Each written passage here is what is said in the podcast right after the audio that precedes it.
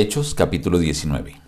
Nuestro buen Dios y Señor, tú nos has hecho una promesa maravillosa del Espíritu Santo.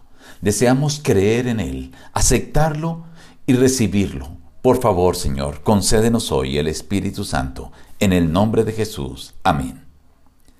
Reciban el saludo de su amigo el pastor Juan Emerson Hernández y la invitación a meditar hoy en la palabra de Dios. Como todos los días, vamos a meditar en apartes hoy del capítulo 19.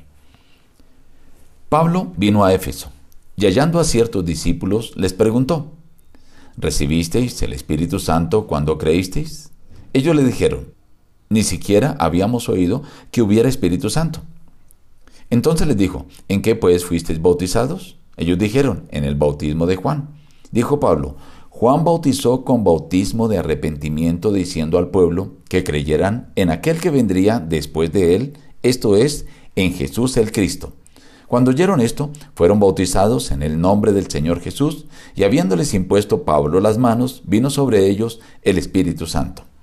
Y hacía Dios milagros extraordinarios por mano de Pablo, de tal manera que hasta los pañuelos o delantales que había tocado su cuerpo eran llevados a los enfermos y las enfermedades se iban de ellos y los espíritus malos salían. Pero algunos de los judíos exorcistas intentaron invocar el nombre del Señor Jesús sobre los que tenían espíritus malos, diciendo, Os conjuro por Jesús, el que predica Pablo. Pero respondiendo, pero respondiendo el espíritu malo dijo, A Jesús conozco y sé quién es Pablo, pero vosotros, ¿quiénes sois? El hombre en quien estaba el espíritu malo, saltando sobre ellos y dominándolos, pudo más que ellos, de tal manera que huyeron de aquella casa desnudos y heridos. Esto fue notorio a todos los que habitaban en Éfeso, así judíos como griegos, y tuvieron temor todos ellos, y era glorificado el nombre del Señor Jesús. Muchos de los que habían practicado la magia trajeron los libros y los quemaron delante de todos. Hubo por aquel tiempo un disturbio no pequeño cerca del camino porque un platero llamado Demetrio, que hacía de plata templecillos de Diana, daba no poca ganancia a los artífices. Dijo, ¿sabéis que de este oficio obtenemos nuestra riqueza? Pero veis y oís que este Pablo, no solamente en Éfeso, sino en casi toda Asia, ha apartado a mucha gente con persuasión. Ha apartado a mucha gente con persuasión, diciendo que no son dioses los que se hacen con las manos. No solamente hay peligro de que este nuestro negocio venga a desacreditarse, sino también que el templo de la gran diosa Diana sea estimado en nada y comience a ser destruida la majestad de aquella a quien venera toda Asia y el mundo entero. Cuando oyeron estas cosas se llenaron de ira y gritaron diciendo, Grande Diana de los Efesios. La ciudad se llenó de confusión y aún se lanzaron al teatro, arrebatando a Gallo y Aristarco, macedonios compañeros de Pablo. Pablo quería salir al pueblo, pero los discípulos no lo dejaron. También algunas de las autoridades de Asia, que eran amigos suyos, le enviaron recado rogándole que no se presentara en el teatro. La concurrencia estaba confusa y la mayoría no sabía por qué se habían reunido. Todos a una voz gritaban casi por dos horas, Grande es Diana de los Efesios.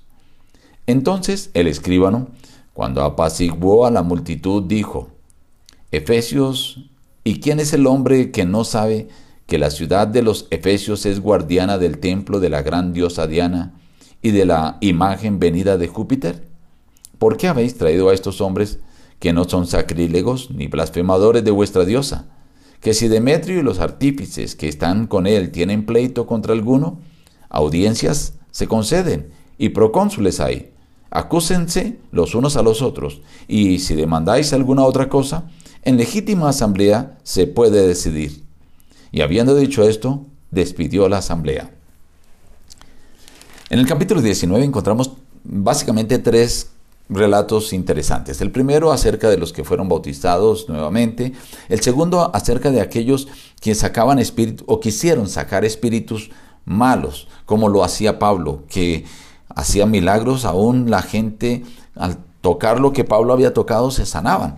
Y ellos vieron ese poder y creyeron que podían usar simplemente invocando el nombre de Jesús, pero una persona endemoniada se levantó contra ellos diciendo, yo conozco a Jesús y sé quién es Pablo, pero ustedes quiénes son, y se levantó contra ellos, los golpeó y casi los deja desnudos, ellos tuvieron que huir.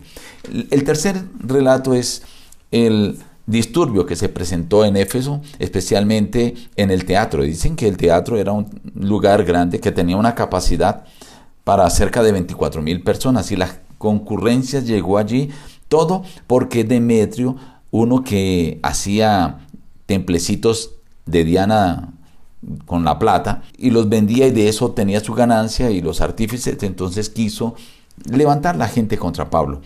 Pero el escribano finalmente eh, les apaciguó y tuvieron que regresar cada uno a su casa. Pero quiero centrarme atención en el primer relato que habla acerca de los que fueron bautizados. Ellos habían sido bautizados con el bautismo de Juan. Juan el Bautista realizaba un bautismo para arrepentimiento.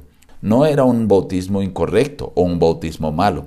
Simplemente estos discípulos, o sea, ya eran seguidores, no conocían una verdad que les faltaba conocer acerca de la promesa de el Espíritu Santo, la promesa que había dado nuestro Señor Jesucristo y que ahora ya estaban recibiendo. Ellos dijeron, ni siquiera hemos oído que hay Espíritu Santo. Pero Pablo les dijo que Juan mismo había dicho que él bautizaría con agua, pero que Jesús, el que vendría, bautizaría con el Espíritu Santo. Cuando ellos oyeron esto, comprendieron esta verdad, la entendieron y la aceptaron, dice que fueron bautizados nuevamente. Esto quiere decir que una persona que ha conocido una verdad ahora que antes no conocía, debe hacer una reconsagración al Señor. Hoy, estimado amigo, está esta verdad, una verdad que es para todos nosotros, la verdad de la existencia del Espíritu Santo. El Espíritu Santo existe. Es una promesa que Jesús hizo. Y tú puedes creer en el Espíritu Santo, puedes aceptar el Espíritu Santo y puedes recibirlo también. Pídele al Señor que hoy Él te conceda el Espíritu Santo como lo ha prometido. Nos despedimos diciendo, busca a Dios en primer lugar cada día y las demás bendiciones te serán añadidas. Que Dios te bendiga.